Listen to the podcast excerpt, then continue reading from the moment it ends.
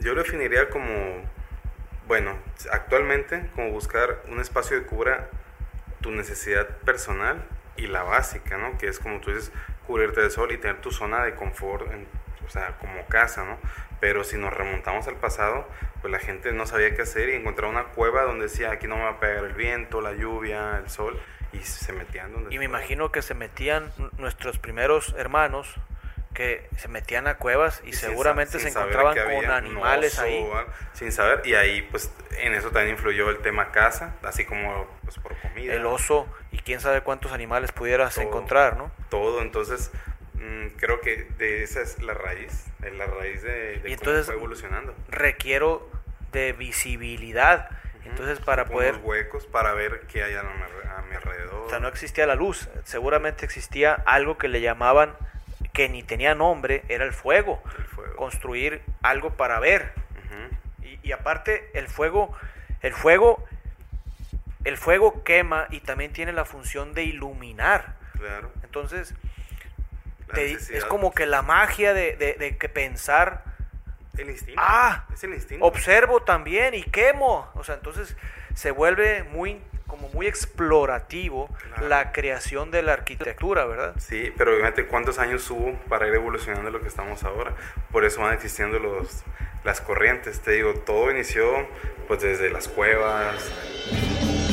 Esto es Orígenes.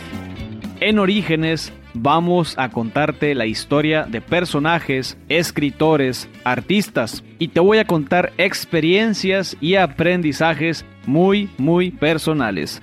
Mi propósito es abrir tu corazón con estas historias a través de mis procosodios y proco historias. Soy Procopio Ramos, joyero corazón. Buenos días, ¿qué tal? ¿Cómo estás? Ya llegó el agosto, el agosto. Hay un dicho, ¿no? Que dice por ahí, el que quiere agosto que le cueste agosto. Una cosa así, pero, pero no, no tiene nada que ver con el azul celeste. Bienvenido agosto, bienvenute. Llegamos al mes de la piedra preciosa que es el peridoto. Gracias a todos los que nos mandaron felicitaciones, a todos, a toda la raza que escuchó el episodio de Julio César Chávez, que fue la Procohistoria. Muy bonito trabajo, ahí luego les compartiré la experiencia de haber creado esta historia. En el siguiente Procotradición. Estamos con un gran amigo, arquitecto, músico y es director de URMA, Arquitectura y Construcción. Él ha desarrollado proyectos como el restaurante Jikai, neverías como Yugolop, las guarderías, clínicas y residenciales. Adrián no solo se reconoce como arquitecto, sino que también tiene una banda musical de género death metal llamada Last Breath. En su carrera musical cuenta con cuatro discos y varias giras internacionales. ¿eh? ¿Qué tal? Así que compañeros, gracias. Disfruta el show. Eh, yo me llamo pues, arquitecto Adrián Eduardo Urias Mudio. Este, yo me dedico pues meramente a la construcción, diseño, diseño de, de todo tipo de edificaciones. Pues, soy músico, músico pues de, por decirlo así, por, de rock pesado. Y en sí esa es la esencia de, de mi vida, ¿no? O sea, combinar lo que es la música, la arquitectura y pues mis gustos y tratados de llevar al, al, a lo máximo que yo pueda o, o me sea posible. De, la música siempre me ha gustado, ¿no? Pero nunca tuve el interés realmente de, de tocar algún instrumento o dedicarme a la música, nada. Y de repente apareció en la casa una guitarra. Una, guitarra que mi papá le dio a un tío y le dijo, pues ahí tenla por si a alguien le interesa tocar. Poco a poco, como que me fue interesando y le empecé a, a rascar, a aprender. Y eso me fue motivando poco a poco a, pues, a decir, oye, y si toco de las canciones que me gustan. Y pues como me gustaba el rock, todo eso, pues empecé a pues voy a ver la manera de sacar esta canción, sacar lo otro y todo. Y la verdad fue muy, no sé, fue algo, fue algo muy padre para mí mm, darme cuenta que podía empezar a sacar las canciones desde los 12. 12 años. Desde los 12 años empecé a rascarle y todo. Y curiosamente, pues estábamos en el, en el Chapule. Pues íbamos casi juntos, ¿no? Casi juntos en el Chapule y ya es que ahí daban clases de guitarra. Sí. ¿Tú recuerdas? Entonces, también daban dibujo técnico. Entonces yo empecé, yo empecé lo que es este primero y segundo de secundaria en dibujo técnico porque me encantaba el trazo y todo. Eh, pero a la par, desde entonces yo ya con la guitarra de lleno también. Pero hasta tercero secundaria dije, ¿sabes qué? Quiero, quiero llevar un año de guitarra. Entonces, mm, actualmente tengo una banda que se llama Last Breath y tuve otra banda durante 15 años que se llama Evil Heart, que lamentablemente ya se nos separamos, nos separamos por cuestiones pues laborales de cada uno todo, pero nosotros seguimos en el ambiente con otra banda, con giras y todo. Eh, igual, pues seguimos. Es, es muy curioso, pero empezamos tocando el tema que es tu side work, ¿verdad? Sí, pues es mi... Es, tu trabajo alternativo, pues, sí, es mi... el, que te hace vibrar, vaya. Claro. Pero realmente tú, es, tú eliges una carrera que es la, la carrera de arquitectura. Sí. ¿En tu familia hay arquitectos? Nadie. ¿Y por qué decides ser arquitecto? Muy curioso. Igual, cuando estaba yo en la... En más, más te lo voy a, te lo voy a extender un poco. Cuando yo estaba en la primaria, en la primaria, siempre, siempre me llamaba la atención cuando, no sé, mis papás nos llevaban a un lado a la escuela, que había, pues mm, yo vivo en el lado de las quintas y ahí pues se iniciaba mucha construcción ahí y me causaba a mí mucho, mucho interés ver cómo, cómo este, ver el avance de las obras, ver cómo decía, mira, ya le pusieron, ya le pusieron estos, ya no sabía los nombres de nada, ¿no? Y mi papá veía que a mí me interesaba mucho. Entonces yo le agradezco mucho a mi papá porque él me llevaba a las obras a veces. O, me decía, o nos parábamos y me decía, ah, fíjate, cuando yo estaba muy chico.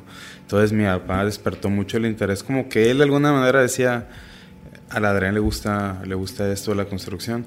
Y la verdad, desde que yo estaba ya como en sexto de primaria, no conocía meramente la definición o toda la envolvente de la palabra ser arquitecto. Pero yo le decía a, mi a mis papás, ¿sabes qué? Yo a mí me gustaría hacer, me gustaría construir casas, construir casas. Y ya cuando pasé a la preparatoria y todo eso, yo lo tenía clarísimo. O sea, yo nunca titubeé por otra, o sea, nunca tuve una duda. Entonces, mm, hemos hecho que la gente reconozca rápido pues los restaurantes Kiwi, por ejemplo.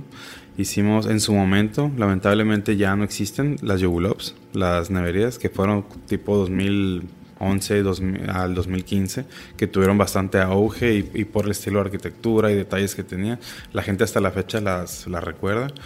Eh, pues ya lo que son casas, todo eso, pues obviamente no, porque es un sector privado, ¿no? No es como que la gente dice, ah, mira la casa. Pues no, es distinto porque nosotros nos dedicamos a todo tipo de, de infraestructuras, pero lo comercial siempre es más notable, ¿no? Hay un sushi que se llama Jikao. Sí, el Jikai para, para allá iba el Jikai, sí, que está acá en las quintas, actualmente pues es muy concurrido, muy concurrido y la verdad sí, sí ha tenido muy buena respuesta y pues mucha gente sí me pregunta, hey, me gusta ahí o hace cuánto lo hicieron y todo y actualmente está pensando en expandirse, ¿no? Porque pues ha, ha ido bien y sí ha sido un punto de referencia como que me reconocen por eso, ¿no? Y aparte pues le trabajamos a gobierno, cosas, pero notorios donde la gente asista, pues puede ser ese. Entonces, mm, es el estilo, el estilo fluctúa mucho, ¿no? Fluctúa mucho dependiendo del cliente, pero uno como arquitecto siempre trata de poner el, su sello, aunque no siempre es posible, ¿no? Porque a veces el cliente tiene una idea muy, muy fija de lo que quiere o, o ya muy seguro de lo que quiere y realmente uno se encarga de materializarlo. Pero cuando hay carta abierta, cuando hay carta abierta o, que te dan más chance de hacer un diseño, ya puedes tú meter más tu, tu creatividad. Por ejemplo, cuando es una casa, pues tú puedes un poco diseñar, jugar, pero siempre, siempre el cliente tiene que estar de acuerdo, ¿no? Pero hay veces que el cliente te dice, ¿sabes qué? Lo que tú hagas, eso es lo que yo quiero. Y también nos hemos topado con esas oportunidades y es cuando tú puedes plasmar mejor tu sello. Entonces, mm, a mí en lo particular me encanta, pues, todo lo que es arquitectura, como dices, barroca, gótica, todo eso, ¿no? La arquitectura barroca es un periodo de la historia de la arquitectura que vino precedida del Renacimiento y del manierismo. Se generó en Roma durante el siglo XVII y se extendió hacia mediados del siglo XVIII por los estados absolutistas europeos. Proyectos barrocos en México. La Catedral Metropolitana de la Ciudad de México, la Catedral de Puebla, la Catedral de Guadalajara. obviamente es muy complicado aplicar, aplicar este, esos estilos en la actualidad, pero, pero uno, uno lo toma como raíz porque al final es como todo, esa historia fue formando lo que hay ahora en día, ¿no? Entonces siempre hay que tener como, pues, en cuenta los elementos históricos, elementos históricos, todo eso, y cómo se formó para poder hacerlo de ahora, aunque uno ya se va normalmente con las corrientes actuales, ¿no? Pero para llegar a las corrientes tuvieron que pasar por esa historia. Todo es trabajo, ¿no? Entonces, este, llega un cliente y te pide, ¿sabes qué? Yo tengo, no sé, tantos 10 pesos, tengo 10 pesos y necesito hacer esto, pero realmente yo necesito hacer esto más grande, pero no tengo dinero, ¿cómo me ayudas? O sea, no que te esté pidiendo que tú lo financies, pero te dice, hay que seccionarlo en partes, ¿no? decir, ¿sabes qué? Con este dinero te alcanza para esto y esto queda preparado para cuando quieras continuar. Siempre hay que, hay que apoyar al, al cliente, ¿no? Hay que apoyar al cliente mientras sea posible, sea posible llevarlo a cabo y que el cliente realmente tenga la intención de, de, hacerlo y tenga el compromiso también, pues porque mm, pasa, ¿no? Pasa, te como hay clientes muy buenos, hay clientes que de plano hacen algo y, ahí lo dejan y, ahí, quedó el proyecto ahogado. Entonces, mm, porque yo tengo que, tengo que estar preparado para, para, poder realizarle ese proyecto, ¿no? Ya él me dirá, ¿sabes qué? Mi intención es esta, esta, esta. También me pasa, me pasa mucho que yo desanimo a los clientes cuando quieren hacer algo que yo sé que no va a servir. O sea, o que me dice un cliente, oye, quiero hacer esto, esto. Me ha pasado, o sea, sin decir nombres ni nada, pero me ha pasado de que un cliente me dice, oye, ya tengo esto, aumentale tanto, tanto. Y yo, ¿para qué? No, no, no, pues, no, tú, tú hazlo, que, que no te importe. Yo, sí, pero me gustaría saber para qué es. No, pues a ver si lo rento. Le dije, yo creo que esto no lo necesita, es innecesario. Le digo, yo se lo hago, pero le digo, mi obligación como arquitecto es decirle, esto no le va a funcionar. No le va a funcionar. Y varias veces he hecho que el cliente decida, sabes que tiene razón, mejor no lo hago. Pero si yo le tomo la palabra por querer agarrar trabajo y hacer, o sea, que no me importe a mí la integridad del cliente, su economía, pues yo creo que éticamente uno está mal, ¿no? Pro Noticias. La primera proconoticia es que en agosto de 1914 fallece León Breitling en la Chaux de Fonds, Suiza. ¿Qué? Así es. León Breitling, fundador de la marca relojera suiza Breitling, fue un diestro relojero que en su carrera de Saint-Imier Bernes Jura construía ingeniosos instrumentos de medición. Breitling es una marca que nace en 1884, conocida por sus modelos Navitimer, Emergency, Breitling para Bentley. Escuchemos un dato curioso. En la película de James Bond de 1965, Thunderbolt, Bond recibe un Breitling Top Time de Q, quien le dice que también es un contador Hager el contador Hager en el reloj le permite a Bond rastrear dos cabezas nucleares robadas. Luego de que la película fue filmada, el reloj desapareció. En el 2012 reapareció en una venta de carros en Inglaterra, en donde fue comprado por 25 libras esterlinas. Luego fue vendido por la casa de subastas Christie's por más de 100 mil libras esterlinas. Segunda proconoticia. El primero de agosto de 1541 es el Día Nacional de Suiza. Continuamos. ¿Tú eres responsable de sacar permisos para que se dé el proyecto o el cliente es el que es el responsable para sacar permisos para un caso concreto, casa, guardería. Mm, en, realidad. Edificio. Mm, yo te lo pondría por porcentaje. Te lo pondría por porcentaje. La verdad, a mí me toca como un 80%. ¿Por qué? Por, es muy lógico porque, por ejemplo, el cliente no va a saber que le piden, oye, pásame el el cuadro del terreno bien, con medidas esto, metros cuadrados que va a ser esto, todo eso. Entonces son cosas que el cliente no tiene por qué preocuparse y el arquitecto es el que se encarga de esos detalles. Entonces normalmente, mm, ya sea mi equipo o yo, hacemos las vueltas esas también pues para apoyar al cliente. Y aparte, si le preguntan algo al cliente que, oye, necesitamos tan, todos estos datos, es andar triangulando. Entonces es más fácil que nosotros, como ya tenemos esa experiencia de hacerlo, lo hacemos nosotros mejor todo.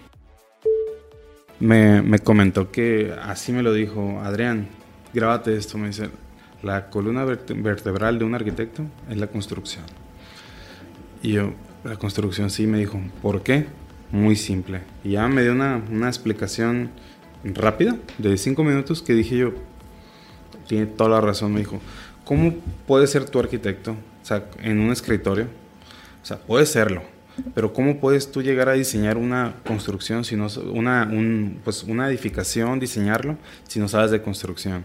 Número uno, no sabes medidas de materiales, no sabes cómo acomodar la, estructura del edificio, instalaciones, que, cuánto requiere, por ejemplo, eh, un espacio de instalaciones que va a quedar cerrado, un cubo de esto, o sea, todo lo que conlleva medidas de toda la roca, medidas de esto, o sea, y si un arquitecto no sabe de construcción, este, va a diseñar como él crea, como él crea las cosas y después van a intentar adecuarlo y se va a hacer un desorden. Entonces me dice, pero si tú sabes de construcción, al momento de tú diseñar, tú estás pensando absolutamente en todo, ¿no? Cuánto mide el aluminio, cuánto mide qué tal la roca, qué esto, el muro, el grosor, todo. Y cuando tú terminas, ya hiciste un proyecto que quizá no te quede 100% exacto, pero vas a decir 90% está ya construible sin problema. Pues para mí eso, eso es algo muy, muy importante. La verdad te lo voy a decir y suena raro, pero hacer una construcción de cero es más fácil que hacer una remodelación es más sencillo, contrario a la creencia que pueden tener mucha gente, ¿no? Que dice, ay, solo es una remodelación, solo es expander.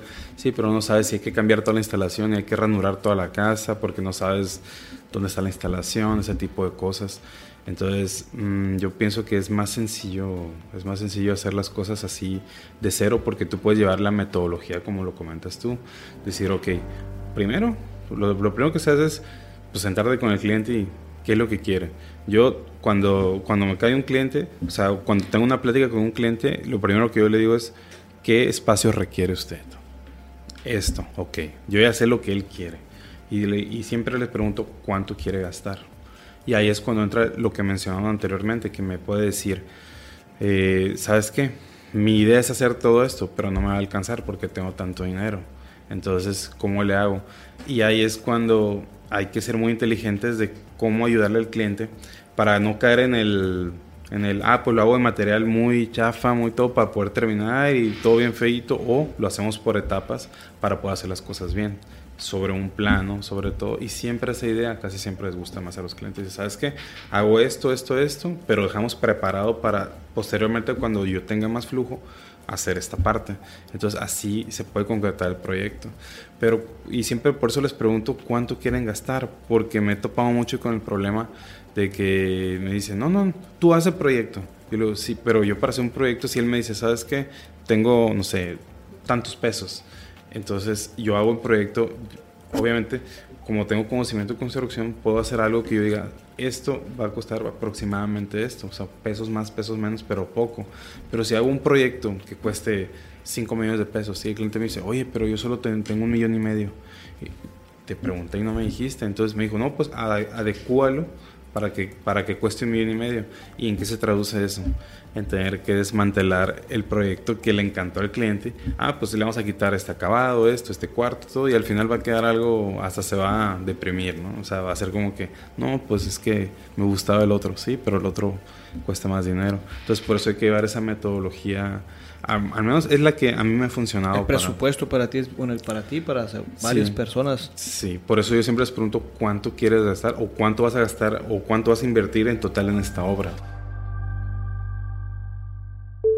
Yo la verdad, como recomendación, yo les diría que, que antes de un año antes de salir de la carrera, ya, ya estén yendo, o sea, no meramente trabajar, pero pueden estar haciendo, haciendo las prácticas. Yo tengo yo muchos estudiantes de prácticas que eso no nos obligaba a nosotros en entonces, era, era muy informal, pero ahorita sí, y eso está bien porque te despiertan ese interés por el trabajo y por estar en el campo real. Está el arquitecto que va a querer diseñar sus propias obras y construir, que por ejemplo ese, ese es mi caso, ¿no? Yo siempre quise diseñar y construir. Está el arquitecto que no quiere ser de construcción, que quiere estar atrás de un escritorio. O sea, siempre. Están también, como varios amigos, que les encanta el control de calidad.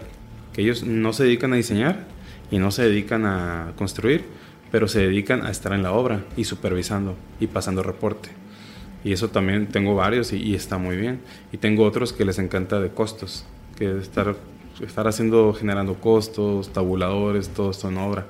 Y eso, a mí hay otros que se dedican a hacer avalúos también, avalúos de, de inmuebles. O sea, esas son las generales, ¿no? Así como hay otros que venden un producto, así como que otros que se dedicaron meramente al tabla roca, otros que mm, hacían que electricidad, tengo varios pues así, a lo, a lo que uno le guste pues. Eh, yo siento que en mi caso es, es la que abarca más porque realmente yo dependo de toda esa gente para poder hacer las obras. nuestro país, México, tenga algún símbolo arquitectónico que inmediatamente reconozcas la Torre Latinoamericana de la Ciudad de México. De hecho, te iba a mencionar la Torre Latinoamericana, puede ser el Palacio de Bellas Artes, son, y obviamente no más hay que ubicarnos en lo actual, ¿no? Te puedes remontar a, las pirámides también, Teotihuacán, Chichen Itza, todas esas, por, más Chichen Itza, de hecho. Chichen Itza es algo como ya es una maravilla del mundo moderno, por decirlo así. Es, es inmediato, pues. Entonces, mm, aquí en Culiacán. ¿Malverde o qué? Yo pienso que sí, y, y eso no por su arquitectura, por su folclore. ¿Quién es Martín Malverde? Martín Malverde, conocido como el patrón Malverde o patrón de los pobres, fue un ladrón que según la historia popular dedicó gran parte de su vida a robar para ayudar a los pobres en la época revolucionaria en Sinaloa.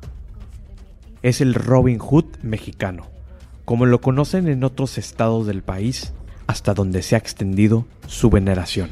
Hoy ante tu cruz postrado, oh Malverde, mi Señor, te pido misericordia y que alivies mi dolor.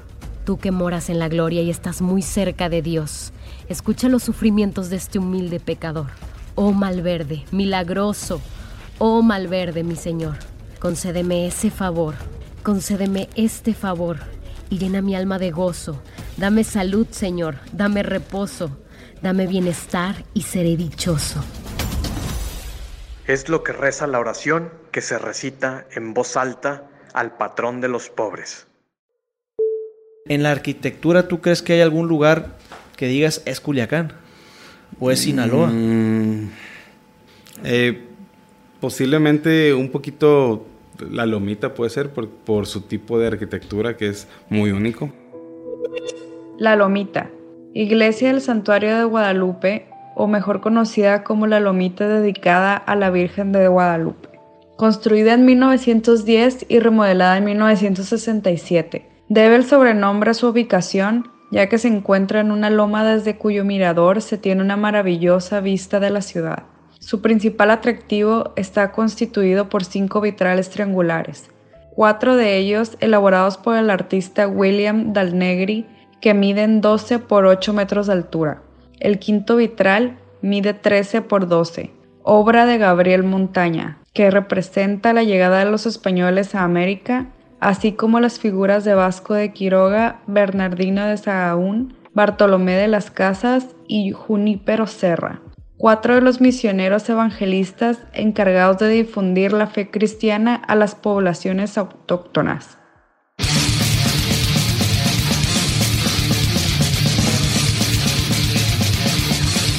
Lo que tocamos nosotros es death metal técnico.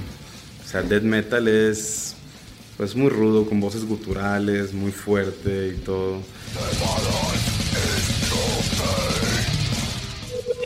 ¿Qué es el death metal? Es un subgénero extremo del heavy metal. Se caracteriza por utilizar voces profundas, conocidas como gutural, guitarras con un uso excesivo de overdrive, afinaciones graves para sus instrumentos, percusión rápida, complejas estructuras musicales, además de técnicas poco ortodoxas para la composición de los riffs de guitarra. La temática del death metal abarca temas como las historias de terror o de misterio y asesinos seriales. Por otra parte, se ve influenciado por los problemas físicos y morales del hombre, sangre, gore, la muerte y los conflictos bélicos. Afortunadamente, gracias a, las bandas, hemos tenido oportunidad de, tocar en todo México. Todo México, hemos tocado en Europa, en Europa, en varios países en Europa y en Canadá también dos veces hemos ido de gira. Cuatro discos, videos, todo. O sea, tenemos muchas, o sea, y es que ya es mucho tiempo, ¿no? ¿Cómo se llama el grupo para...? Bueno, El, el, grupo anterior se llama Evil Heart y el de ahora se llama Last Breath, se llama ese, y es con el que ya tenemos un año con este, pero ya sacamos disco, videos y ahorita ya tenemos, ya tuvimos una gira nacional el año pasado, este año tenemos ya varias fechas agendadas y, y ya nos invitaron a tocar a Canadá para octubre. Bueno, son cuatro discos, con el, con el anterior, dos videos y tres giras internacionales. Y giras nacionales. Con una producción chingona, o sea, nada de, del celular. No, no, no, hecho con todo profesional. Todo profesional, sí. Sí, y como dices, no se gana de esto, pero al menos mientras salgamos nosotros de gira, y sí, o sea, sí pagan, ¿no? Pero mientras nos salga para, para los gastos y tener una lanita. Bueno, el contraste es mucho, ¿no? El contraste es mucho, pero pero al final la esencia de la persona es la que manda, ¿no? Pues yo esté en el ambiente musical todo, pues al menos yo soy exactamente igual, ¿no? Con la gente, solo que es mi gusto y todo, pues es algo que me gusta.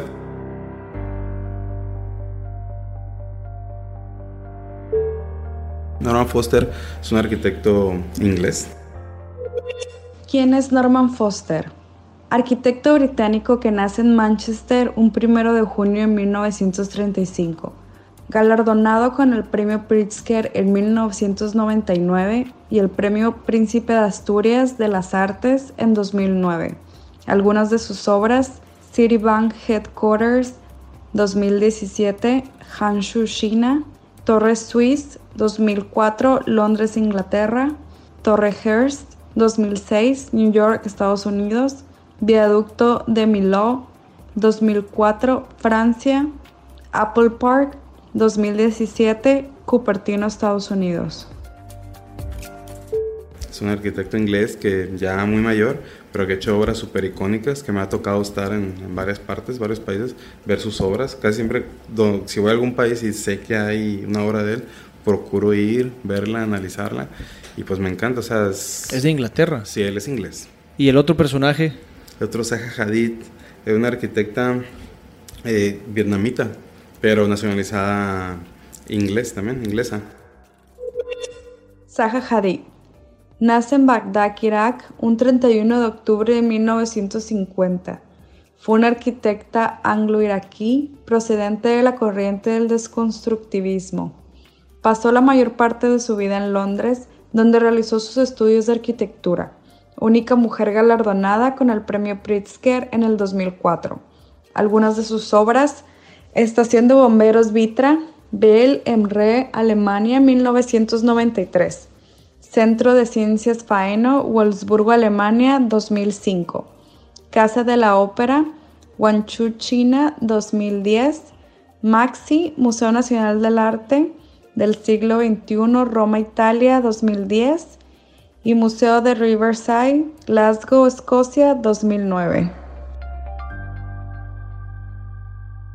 y ella tiene un estilo único que se llama deconstructivismo, que es este, o sea, lleva al extremo las formas, todo, pero es impresionante el cálculo tanto estructural como las formas y la exactitud, la verdad es, es, increíble, ¿no? Y, y, sí tiene bastantes obras, ¿no? Lamentablemente falleció hace poco y, y no sé, la, la sigo, me, me gusta mucho ese estilo, ¿no? Me encantaría que fuera, por ejemplo, Gaudí, porque siempre lo he admirado por eso y me encantaría preguntarle cómo saca tanta idea para hacer las cosas y con tan pocos elementos, ¿no? Estamos hablando de 1890 a 1910, o sea, me encantaría ver eso y te va a sonar raro, pero me gustaría preguntar también a Hitler cómo es que hizo todo eso, o sea, cómo, cómo pensó todo eso, cómo hacer todo eso. O sea, no, no, no, no que apoye nada de eso lo que pasó, ¿no? Pero me encantaría entender bien el por qué o cómo le surgió esa idea, pues. ¿Y qué les preguntarías a ellos? No, no les preguntaría, bueno, no, no preguntaría por qué lo hiciste. Le preguntaría, le preguntaría, ¿cómo llegaste a esto? ¿Cómo llegaste a esto y para qué? Pues... Y el primer personaje, a Gaudi. El primer personaje, también. Ese sí, ¿cómo hiciste, cómo pudiste lograr tanta cosa? Pues porque así como dice tú de la Sagrada Familia, también pues estuve en Barcelona y qué bárbaro. O sea, impresiona a cualquier edad y a cualquier arquitecto, lo que sea. ¿Y qué harías con ellos? No, aprenderles. Bueno, no a Hitler, pero a Gaudí aprenderle lo más posible, la verdad. Última pregunta. Una palabra. Una palabra. Crear. Muchas gracias por haberte quedado al final del episodio y nos vemos en el próximo show. Hemos llegado al final del episodio y te quiero dar las gracias. Gracias por estar aquí, gracias Adrián. Y bueno, ¿qué creen? A la raza que le gusta la música del estilo que escucha mi amigo Adrián y que él crea también. Adrián comentó que nos iba a obsequiar una playera y también nos quiere obsequiar un disco. Eso. El premio se dará el próximo viernes 21 de agosto ahí en las redes sociales. Se va a anunciar el lunes de la próxima semana y se compartirá la dinámica en redes sociales de Orígenes Podcast. Muchas gracias por estar aquí y sigue disfrutando. Yo soy Procopio Ramos, joyero corazón. Créditos. Enrique Rivera, edición de audio. Luis Gerardo García, redes sociales. me faltó lo de la frase, La frase, pero no, no, no se me ocurre.